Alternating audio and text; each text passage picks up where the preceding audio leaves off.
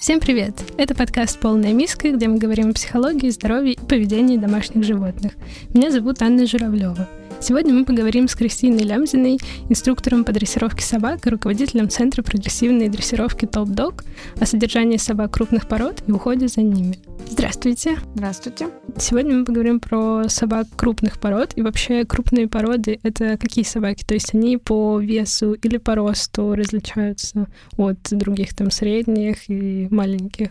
Если брать, скажем так, цифрами, да, э, то я бы сказала, наверное, от 55 сантиметров в холке собаки это уже можно приравнивать к крупным породам. Мелкие для меня это, например, там йоркширский терьер, той терьер, спаниель можно еще к средним отнести.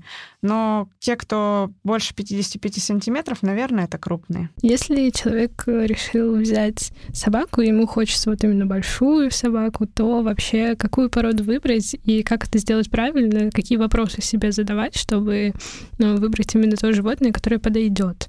Ну, в первую очередь я бы, наверное, оценила э, возможности человека в плане содержания собаки, насколько его жизненная ситуация позволяет э, на данный момент завести э, собаку, еще и вообще, в принципе, собаку, еще и крупную. Здесь, конечно, есть разница. Крупная собака будет занимать больше места, ответственность лежит одинаковая. В моей голове это как бы что на мелкую собаку, что на большую нужно одинаковое количество времени, с ней нужно также заниматься заниматься. Единственное, что это может быть финансово, немного разные затраты в плане там ухода, кормления и, наверное, там покупки амуниции. А в целом человек реально должен оценить свои возможности, сможет ли он с собакой справляться, и свои физические возможности, потому что с крупными собаками сложнее гулять. Где-то там э, ребенка уже не отпустишь просто на поводке вывести. Ну и плюс нужно оценить, когда выбираете породу, характер собаки, для каких целей вы ее планируете завести, э, чтобы она просто была компаньоном, или же, например, кто-то хочет там охранника или на службу собаку или просто с ней там активный образ жизни проводить. Вот эти все моменты нужно учесть. И под каждого человека я бы в целом подбирала индивидуально породу и собаку. Но когда мы вообще говорим о том, что я хочу собаку, в первую очередь, э, сейчас, насколько вот у меня уже опыт жизненный позволяет, я бы выбирала в первую очередь заводчика, а не собаку потому что очень много зависит от того, какой человек тебе будет продавать щенка, как он относится к его выращиванию, как он выращивает сук племенных, кобелей, какая у него философия жизни и э, насколько он это делает грамотно. И еще очень часто люди делают огромную ошибку в своей жизни, когда ищут собаку, э, берут э, себе щенка по истории фильма. Так делать нельзя. Э, надо понимать, что, например, если э, все мы знаем комиссара Рекса, да, с детства, этот фильм, там принимало участие в этом фильме, наверное, там 30 немецких овчарок, а все думают, что это один Рекс вот такой умный и все делал. И люди, к сожалению, ожидают того же, что будет вот в фильме, но этого не происходит. То же самое вот Хатико возьмем. Сейчас, вот так как я занимаюсь бельгийскими овчарками более плотно, сейчас у меня есть как раз щенки, и э, мне звонят люди там спрашивают, я сразу говорю, ребят, без личной встречи, без консультации, там я не продам щенка, у меня не коммерческая цель, просто лишь бы там кому-то впарить. Я ответственно к этому отношусь. И такой фильм «Лулу и Брикс» э, сейчас вот э, не так давно вышел с Малинуа, и все люди, вау, там такие они мощные, красивые, и вот, ну, берут реально на эмоциях, но не понимают, что эта порода не для каждого. На самом деле, по поводу выбора собаки можно говорить бесконечно. Это моя очень любимая тема, но нам просто не хватит времени на это. У меня, если что, в центре есть такая услуга. Мы можем как бы э, вам даже помочь подобрать щенка. Там приходите, новички, не знаете, мы с вами там идем, если это в Тюмени, мы едем вместе в питомник, тестируем, выбираем. Я говорю, с какими можно подводными камнями столкнуться. Также мы инструктора делают такие услуги. И второй момент, если на это как бы нету там э, желания или вы из другого города, у нас есть э, прекрасные онлайн-материалы, лекция «Как выбрать собаку». Нужно не пожалеть два часа своего времени купить. Материал стоит буквально там как чашка кофе, но зато вы реально поймете, стоит вам вообще заводить собаку или нет. А если все-таки стоит, вы будете знать, как это сделать, как выбрать именно того щенка, который э, будет вам комфортен, и вы будете довольны своим выбором. Вы упомянули про заводчиков. Как раз а. у меня был вот прошлый выпуск, и мы говорили о том, что, да, тоже нужно очень осторожно подходить к выбору заводчика, потому что можно нарваться на мошенников которые там продают животных, у которых на самом деле нет документов, и они могут оказаться поддельными. Вы с таким сталкивались когда-нибудь? Ну, я лично нет сама, э, потому что я уже осознанно собак выбирала и знаю, у кого брать и для каких мне это целей нужно. Но люди, да, вот это опять же та же тема с Авито. Э, да, там действительно могут и перекрасить щенка, и как-то его постричь, э, еще что-то сделать, выдавая, например, дворняжку там за лабрадора, и у таких людей как бы зачастую цель, ну, просто заработать, и все, им не важно, что будет с собакой, они не заинтересованы в этом всем. В первую очередь заводчик, я считаю, должен хоть как-то чем-то заниматься. Например, там, вот я занимаюсь спортом с собаками, ко мне, если придут, э, ну, обычно же люди целенаправленно там зачастую какую-то породу ищут. Они приходят, говорят, я хочу бельгийскую овчарку Малинуа. Э, и я начинаю свой рассказ с того, что я показываю показываю своих собак. Я беру, достаю, показываю, что они умеют, показываю, как я с ними живу, какой у них быт. Они могут легко увидеть, где собаки содержатся, в каких условиях. Я рассказываю, чем там я кормлю, какие у меня там вольеры, им это видно. И уже видно, чистоплотный там заводчик, как собаки вычесанные, не вычесанные они. Это тоже очень на многое влияет, потому что это говорит о том, что человек заботится о своих животных, он как минимум их глистогонит, обрабатывает э, всеми ветеринарными препаратами. Там, э, если собака холеная, там можно увидеть, э, если она не худая, там э, у нее подстрижены когти, там чистые зубы, уши, шерсть без всяких проплешин. Это говорит все равно о качестве выращивания. А иногда приходишь к кому-то и смотришь там в вольере, там все в фекалиях, как-то это все пахнет. Собака ест подножный корм какой-то, там со стола что-то кинули, и все. И плюс, если они худые, еще и рожают, это говорит лишь о том, что человек просто делает, ну, как бы а, собака рожает, рожает, как, как какой-то конвейер, да, по производству.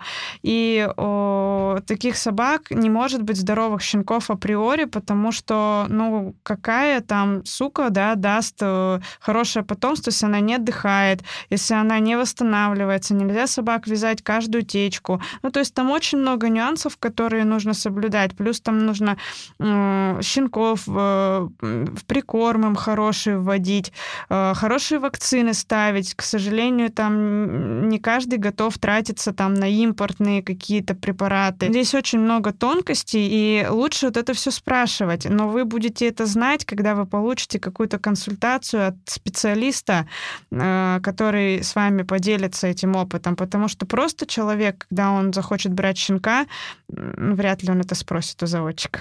Да, мне кажется, очень много таких нюансов, которые нужно, да, заранее продумывать, а обычно люди идут вот на каком-то таком импульсе «хочу собаку». Да, да, да, есть такое.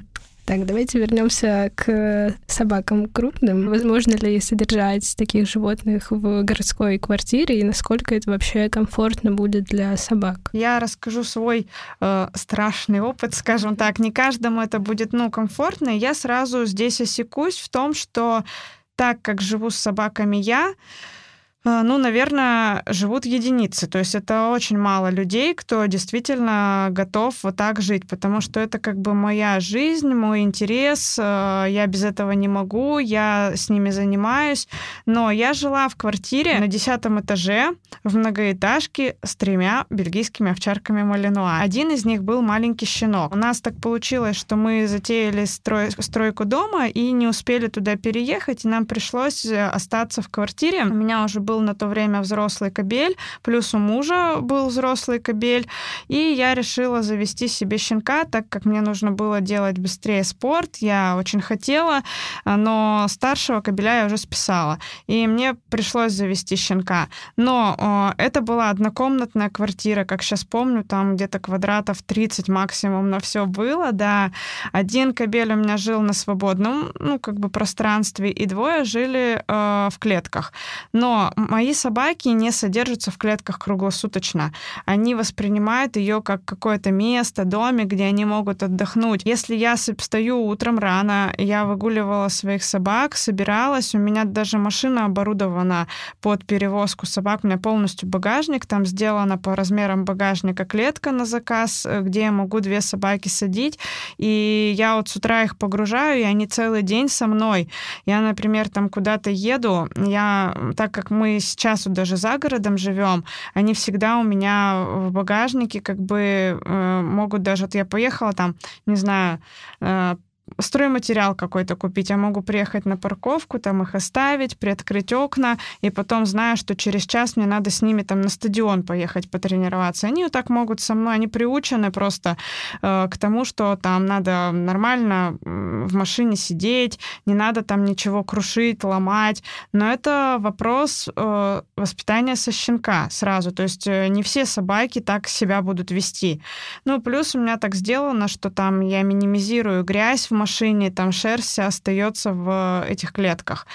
А, и вся моя, в принципе, жизнь ну, подстроена под то, чтобы мне было комфортно везде с собаками. Если я еду куда-то по трассе, я хочу с собой взять животных в другой город, а, они у меня могут либо в машине переночевать, потому что мои условия там позволяют, либо я спокойно достаю складную клетку, забираю с собой в любой отель, говорю, смотрите, у меня собака вот приучена там к боксу, и даже мою собаку с весом 36 килограмм одного, кобеля крупного, его спокойно везде берут, потому что он э, не орет в клетке, он знает, что там нужно сидеть спокойно. Но он обучен, он не будет ни на кого просто так бросаться, он не будет убивать кошек там, которых встретит по дороге, он не будет писать, где попало, там как. Здесь нужно вкладываться в воспитание животного. В целом, вот э, вернемся к квартире. Да, это возможно, но а, собаки, особенно активных пород, ну, так-то они все активные. Они все хотят гулять, они все хотят какую-то нагрузку получать. Если вы будете должным образом это соблюдать, то есть там не только утро-вечер по 10 минут выгул, это как бы в моей голове это вообще не укладывается, когда человек просто гуляет собаку 10 минут утром, 10 вечером, остальное время она просто сидит, а потом они приходят на консультации, жалуются, а почему он у меня кушает там шторы, а почему он у меня там плинтус отодрал, ну, потому потому что он развлекается, ему нечем заняться больше. Тут как бы логично все. А, закрой человека в четыре стены и давай там ему два раза в день посмотреть телевизор на 10 минут, он тоже, думаю, с ума сойдет. А, здесь нужно оценивать свое время, возможности, опять же, перед... Лучше это делать перед тем, как вы завели собаку, а не потом уже это разруливать. А, да, можно, есть хорошие варианты, это там докситеры, зооняни, возить к нам можно в центр, например, на дневное пребывание. У нас есть такие услуги, как детский сад. Но опять же, для собаки будем хозяева больше мы, нежели сам хозяин, потому что мы будем с ним больше время проводить. И второе, финансово, затратно. Ну, то есть эти все услуги не бесплатные. Здесь нужно рассчитывать. И вам нужно это понимать и оценивать потому что не каждый человек реально сможет в квартире вывести трех собак, принципе. А, но с одной собакой вполне комфортно жить при условии, что ты будешь хоть что-то с ней делать хоть какую-то активность и хотя бы длительные прогулки там. Я думаю, что с одной собакой вполне комфортно. А вообще, какая основная трудность, с которой может столкнуться хозяин вот э, собаки крупной породы?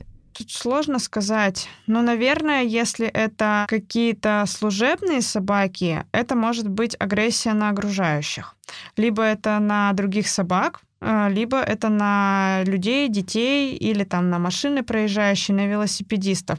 Недостаточная социализация, такое тоже может быть. Самое основное это вот, да, проблемы как бы с соседями, потому что декорацию, вот, ну, декоративных, да, собачек, как-то вот все воспринимают больше там за кошек и на, на них не напрягаются. Хотя я вам скажу, что декоративные собаки могут укусить хуже служебной собаки и могут причинить э, гораздо больше тоже дискомфорта. Они еще как звонки постоянно лают. Ну и, конечно, крупные тоже собаки могут это делать. Наверное, это там порча каких-то вещей, но это уже больше относится к фактору, когда хозяин не хочет заниматься, наверное, животным и не, не объясняет ему, что этого делать нельзя. Но в основном это проблема, если это многоквартирный дом, это проблема с соседями соседи, покусы, там лай э, или вот какие-то поведенческие вот такие вещи. Ну, а самое такое второстепенное это там э, много шерсти, больше грязи, наверное, чем с э, тойтерьера,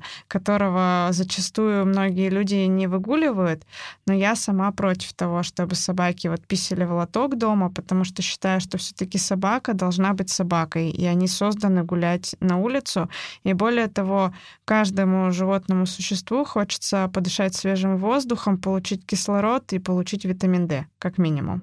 Что насчет транспортировки? Вот вы сказали, что у вас там машина оборудована специально для того, чтобы в ней можно было перевозить несколько собак.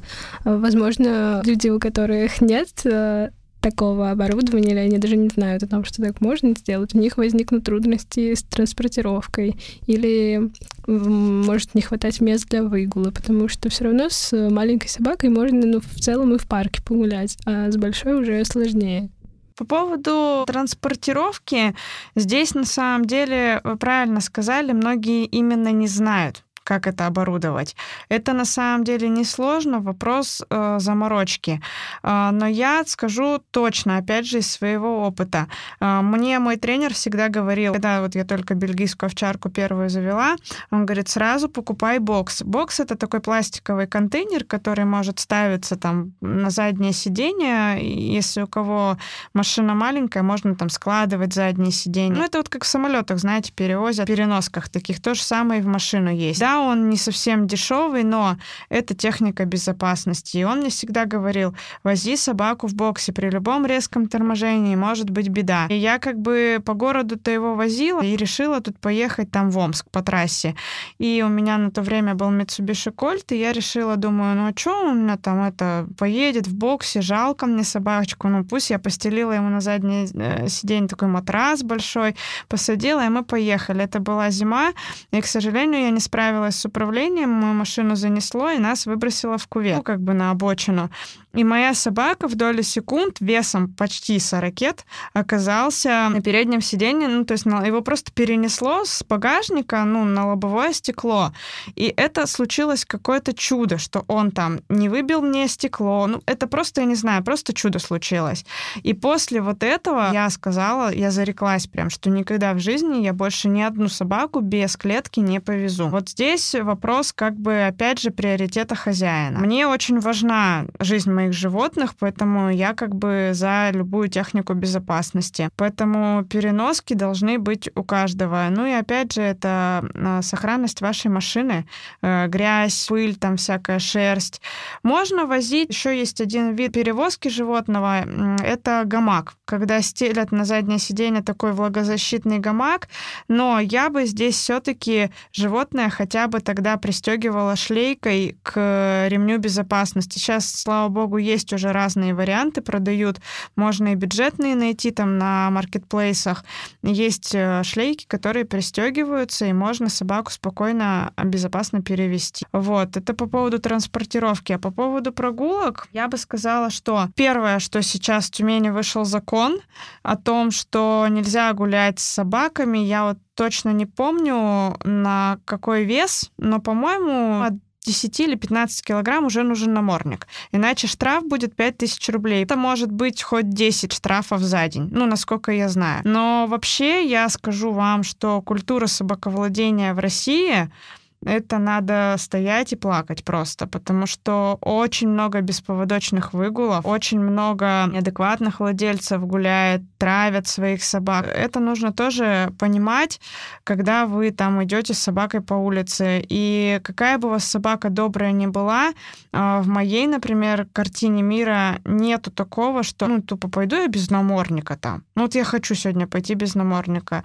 Я нет, я ни разу, вот когда я жила в микрорайонах, и ни разу свою собаку не водила без намордника. По поводу выгула, а, опять же, та, тот же вопрос техники безопасности. Если мы сейчас вот обсуждаем особенно крупных собак, это обязательно, обязательно вы должны купить намордник. И поверьте, сейчас есть, ну, в моем вот центре, опять же, у нас единственный магазин, э, в котором мы продаем э, профессиональную амуницию. То есть такого магазина, аналога по городу нет. И у нас есть намордники такие, в которых можно и пить, они легкие, они все сезонные, они прорезиненные, как бы у них прутья, сам каркас металлический, на носу, где идет соприкосновение, там войлок, чтобы собаке было было комфортно, и в нем можно бегать, потому что там полностью открывается пасть, э, дышать, можно пить, можно кормить собаку в этом наморднике, он очень легкий. Мы как раз говорили про какие-то предметы, экипировку, амуницию, что вообще необходимо купить для крупной собаки. Это, то есть, намордник, обязательно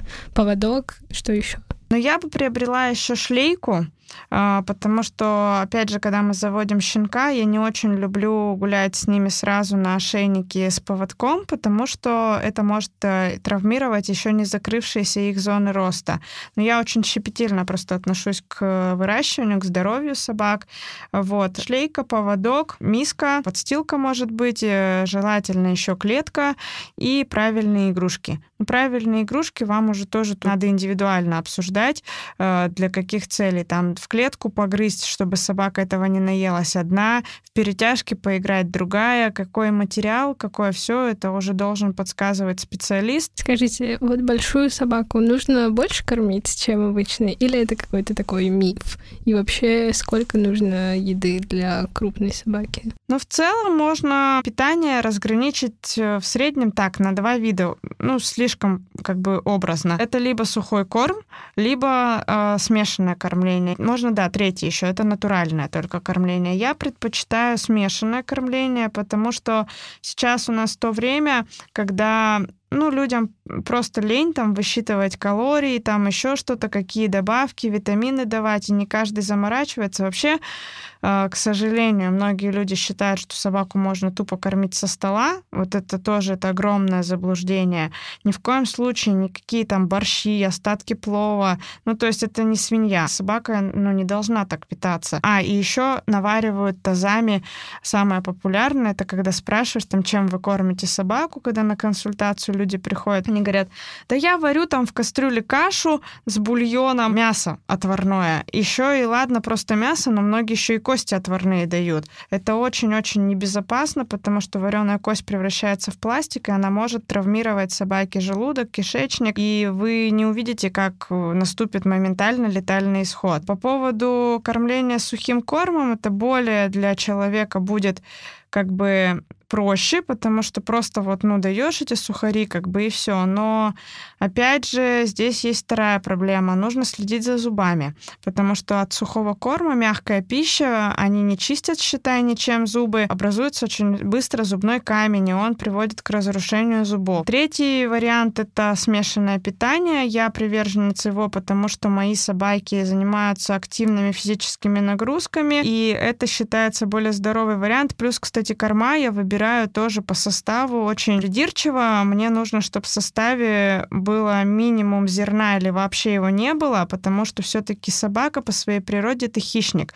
И она должна кушать белок. И из чего они получают энергию? С белков и жиров. Они не получают, как люди, энергию со злаковых, да?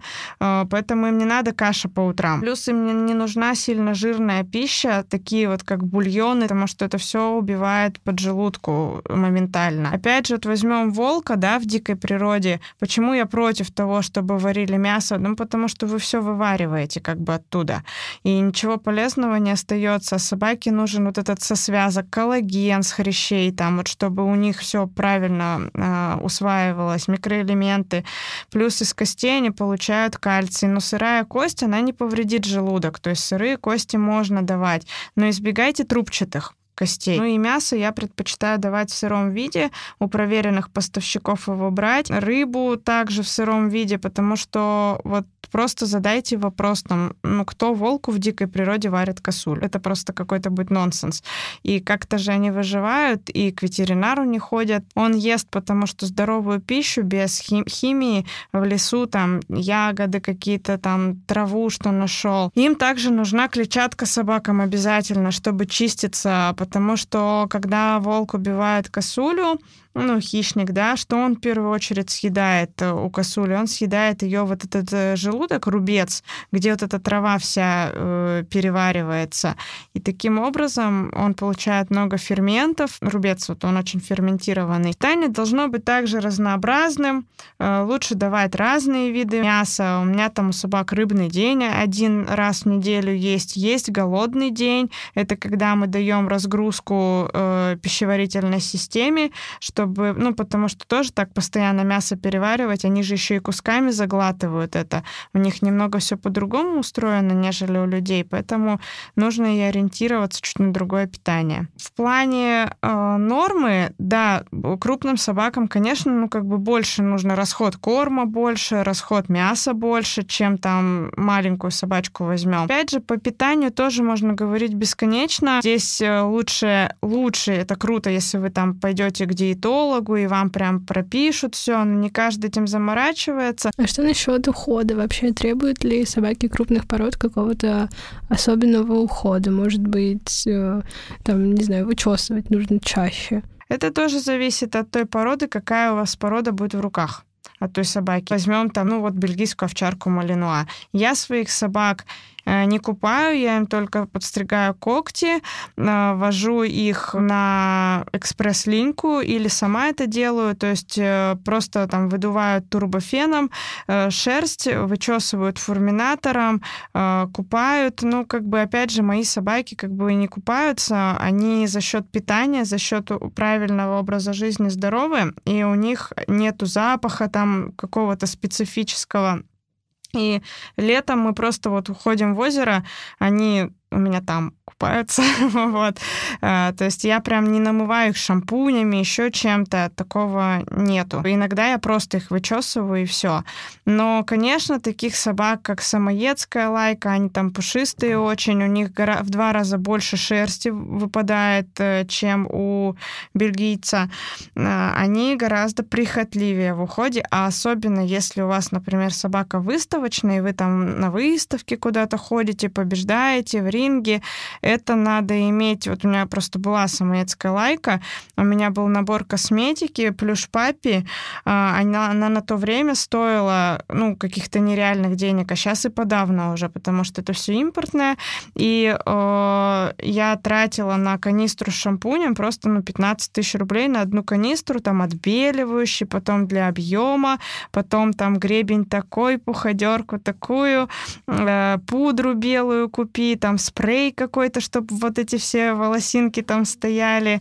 И это очень затратно. Но опять же, видите, как бы я говорю для сейчас вот это про тех людей, которые более специфично занимаются собаками. Не каждый владелец будет заниматься выставками, не каждый. В целом по уходу, опять же, все упирается в то, какая у вас будет порода. Есть более прихотливая, есть менее прихотливая, есть совсем сложные. Какие вообще болезни присущи собакам крупных пород? Потому что мне кажется, что это все-таки зависит от породы. Что насчет больших? С большими собаками тоже могут быть по здоровью много проблем. Также это может быть и дисплазия тазобедренного сустава, а, и какая-нибудь аллергия, и атопические дерматиты.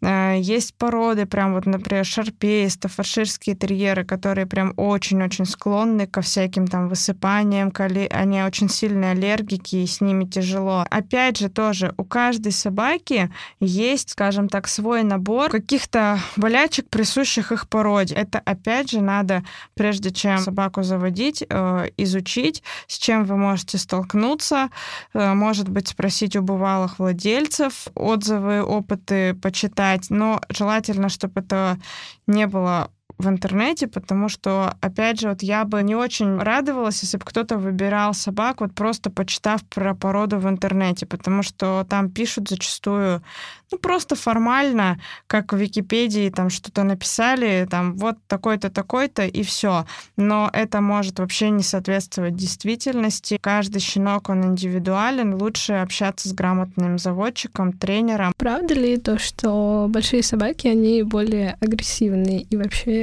могут представлять опасность для окружающих, там, для детей, например? Потому что у меня, например, складывается обратное ощущение. Мне кажется, что большие собаки, они добрые, а как раз маленькие очень злые, потому что они постоянно тявкают, пытаются тебя укусить. Но, возможно, наоборот все-таки.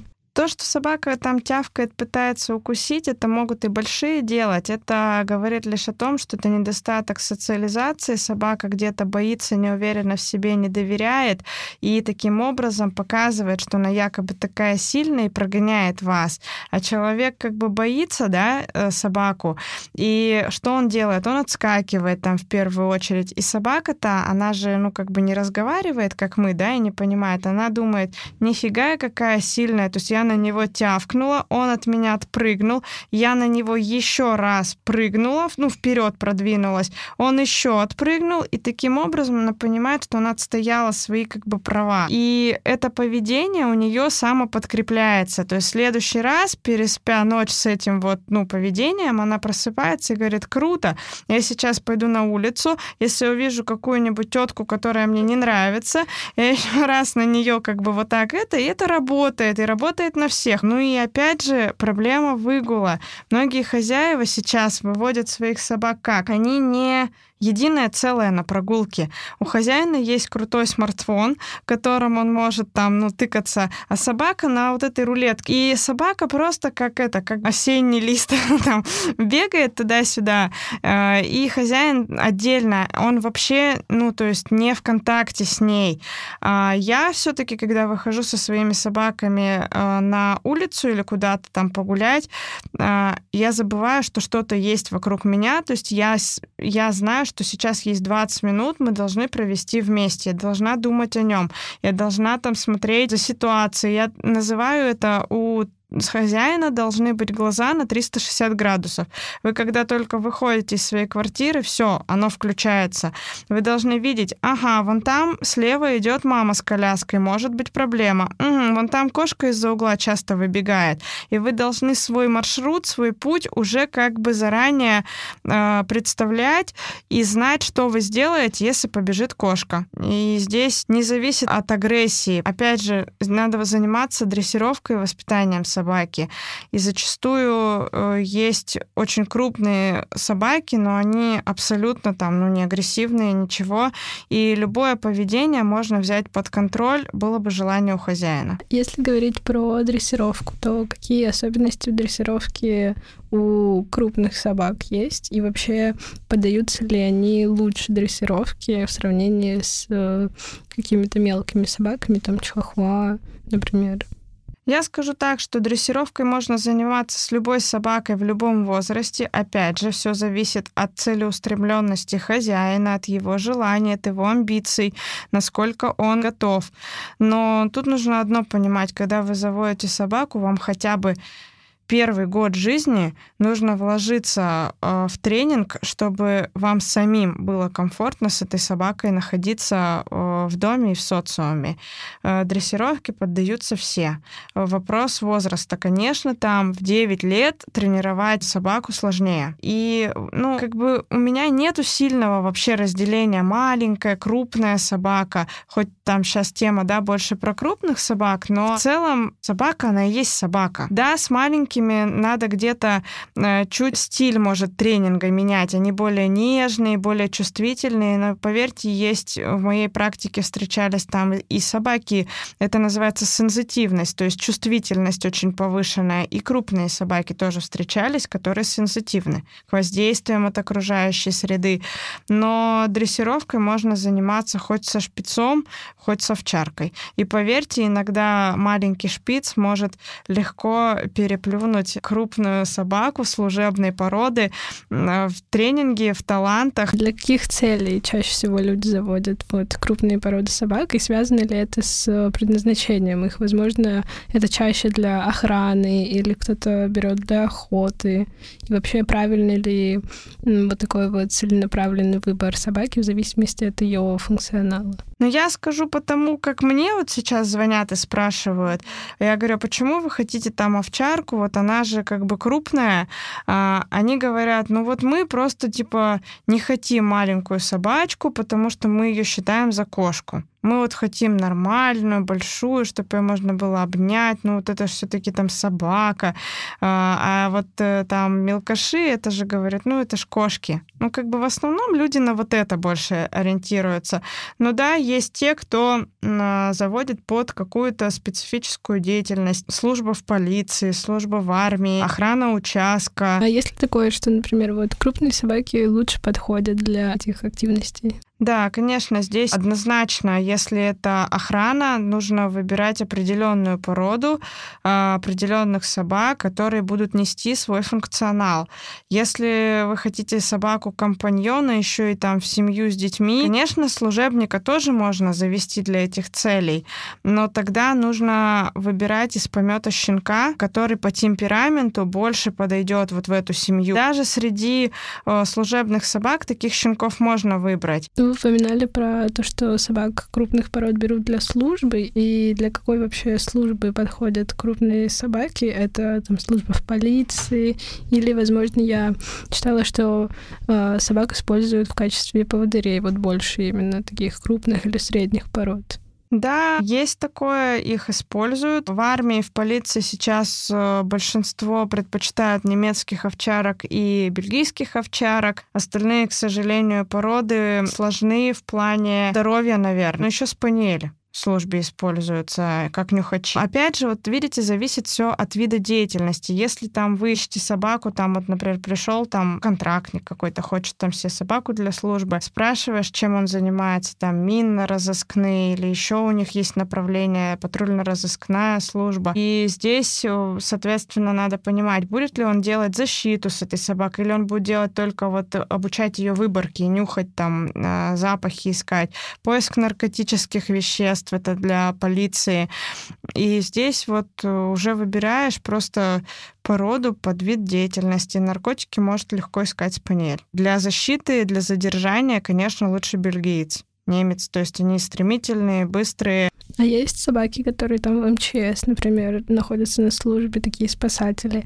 Это какие породы? Да, там лабрадоров больше, насколько я знаю, используют. А, кстати, еще бордер колледж сейчас используют э, для поиска в завалах малинуа тоже. Спаниелев, лабрадоров. Мы уже много говорили про прогулки, но вообще как часто нужно гулять вот большими собаками и насколько интенсивной должна быть физическая нагрузка, потому что, наверное, для таких собак она должна быть выше, чем для мелких собак, там какой-то километраж, сколько нужно пробегать собаки в сутки, может, есть какие-то такие цифры. Здесь ответ простой. А, любой собаке, чем больше вы можете гулять, вот сколько можете больше гулять, столько и гуляйте. Можете 10 раз в день гуляйте 10, но в целом в среднем три раза в день для взрослой собаки это более чем достаточно. Кто-то вечером делает прогулки длительнее, чем э, утром. Утром обычно у всех короткие. Можете в дневное время выводить, круто, выводите.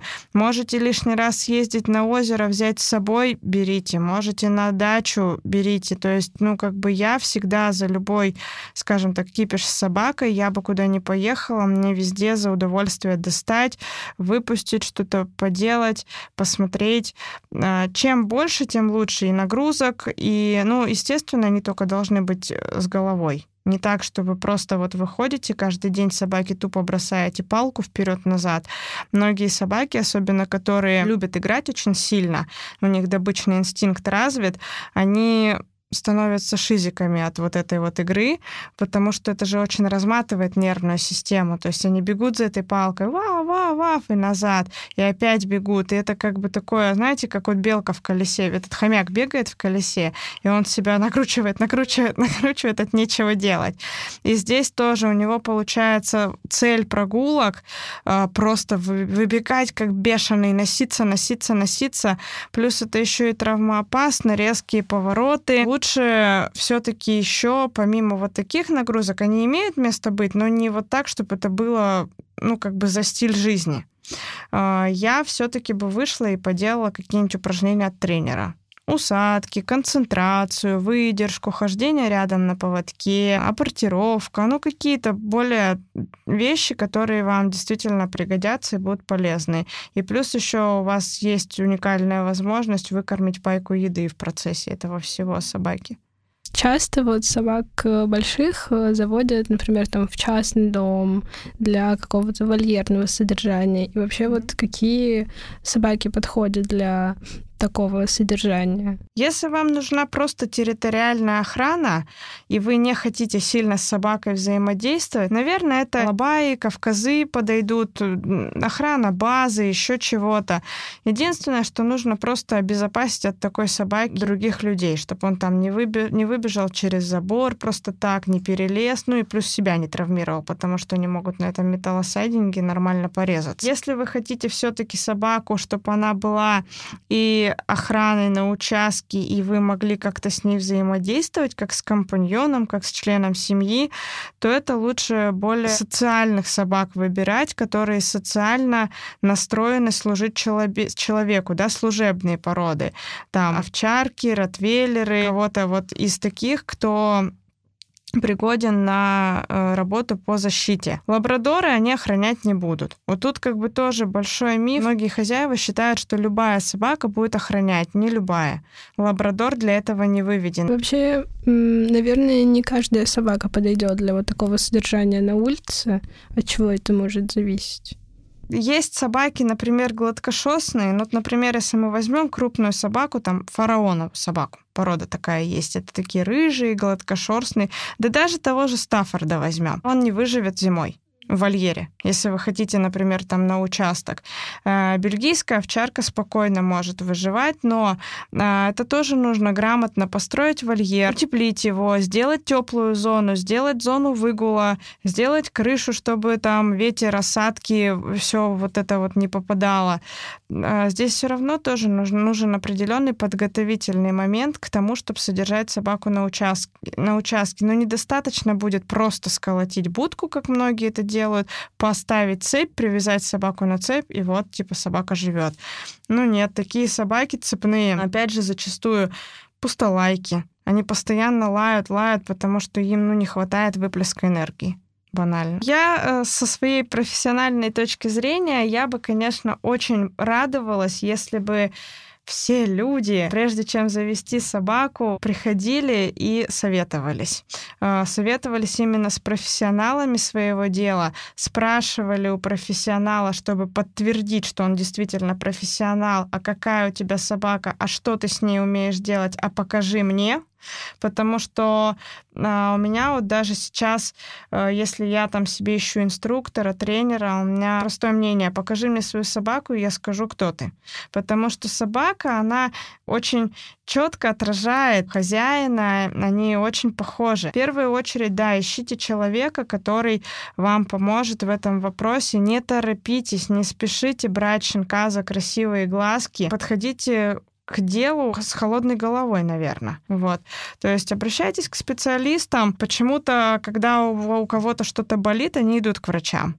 А когда они хотят там, ну, даже машину хотят купить, вы же идете к специалистам, вы же там, ну, не так просто вот на обум покупаете, вы же ее ведете, везете на ТО, машину осматриваете. Почему бы и при покупке собаки не спросить, а кто родители? А очень странно, почему вы продаете щенков, а мамы рядом нету или папы рядом нет, и вы даже не можете фото-видео показать.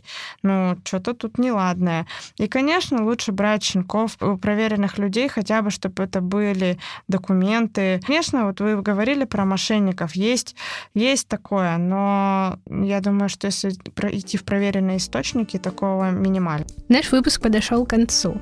Надеюсь, наш диалог с Кристиной поможет вам лучше понять особенности собак крупных пород. Спасибо, что были с нами. До новых встреч.